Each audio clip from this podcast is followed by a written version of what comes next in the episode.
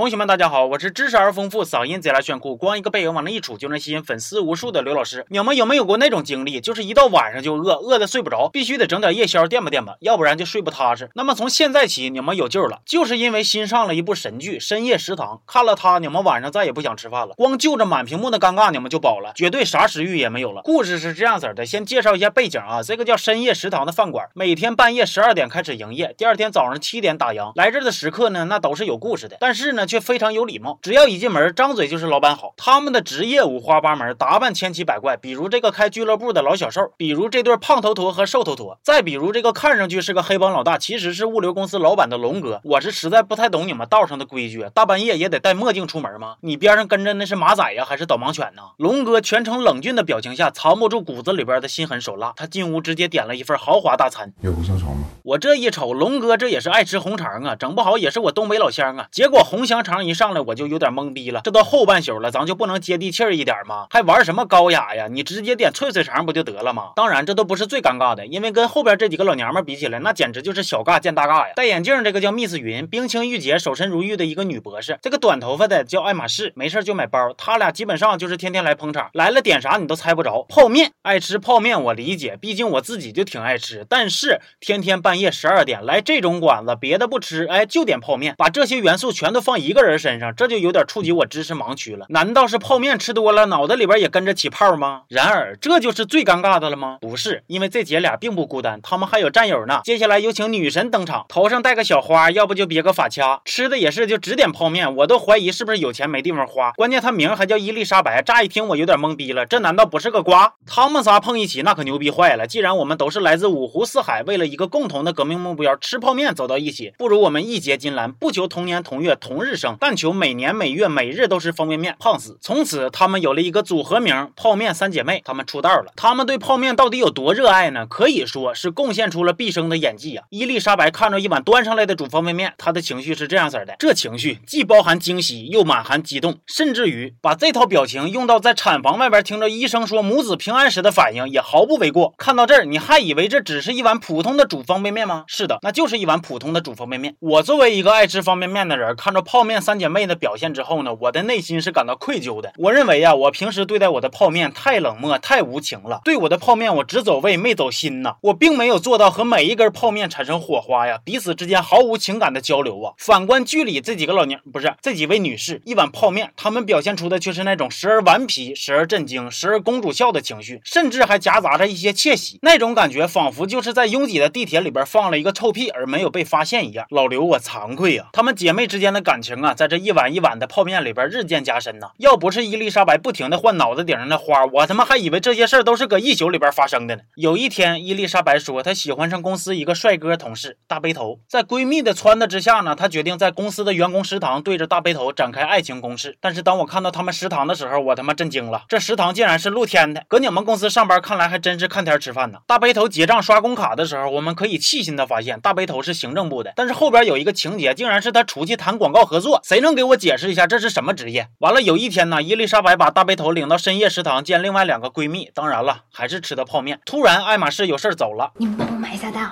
又突然，伊丽莎白有事也走了。这哥明眼人一看啊，就知道是摆了一道啊。吃饭时候一个比一个能造，快他妈结账了，有事都撩了。剩下密斯云和大背头他俩气氛就有点不对劲了。都说这个闺蜜之间的感情啊，并不全都是牢靠的，更别提他们这种建立在方便面上的感情了。密斯云作为一个女博士，在爱情和友情面前做了精打细算，他利用什么勾股定理、夹逼定理一推导，哎，就把大背头推倒了。朋友妻不可欺，那朋友的意中人咱也不可撬啊，这点道理你不懂吗？然后被爱马仕发现了之后呢，密斯云还理直气壮的，甚至还想瞒着伊丽莎白，还能坐一桌一起吃饭。碧莲呐，要垫碧莲呐，我感觉这是女博士被黑的最惨的一次了。纸终究是包不住火的。伊丽莎白知道这事儿之后呢，姐仨撕逼了。但是啊，我还是小瞧了女人之间的感情啊。他们仨有一天又在深夜食堂里边碰着了，老板特意做了一大碗泡面，特制的，叫什么老老坛酸菜蟹面。我一口老坛差点没喷屏幕上。伊丽莎白说：“咦，老板，你为啥做了一碗蟹面呢？”老板说：“你寻思寻思，螃蟹啥多？螃蟹腿多呀，这就对了嘛。所以呀，无论上看下看，左扒拉右扒拉，这一碗呐都有一腿呀。一阵其乐融融之后呢，泡面三姐妹重归于好了。这就是这部剧呢前两集的大概故事。我其实是真有点看不明白了，这是深夜食堂啊，还是深井食堂啊？啥泡面还非得天天出来下馆子吃啊？是不是你们几个合租那房子不让使厨房啊？还有，估计你们也发现了，这帮人早早上七点多上班，晚上吃方便面能吃到后半宿，还一个个都精力旺盛的，这他妈都不用睡觉啊！有很多网友看的时候呢，就总喜欢拿这个和日版的做对比，别那样，你拿这个跟九点二分的比，是不是有点不太公平啊？你换换别的对手比一比，你瞅《小时代》系列，那都才四五分，你再瞅《澳门风云三》，三点九分，你瞅那《富春山居图》，二点九分，那这么对比之下，你看这个深夜食堂是不是就显得嗯二点三？我这怎么一眼没搂住又掉了呢？行吧，这期就到这儿吧，我脸疼，你们不用太惦记我了，咱们下期见吧啊。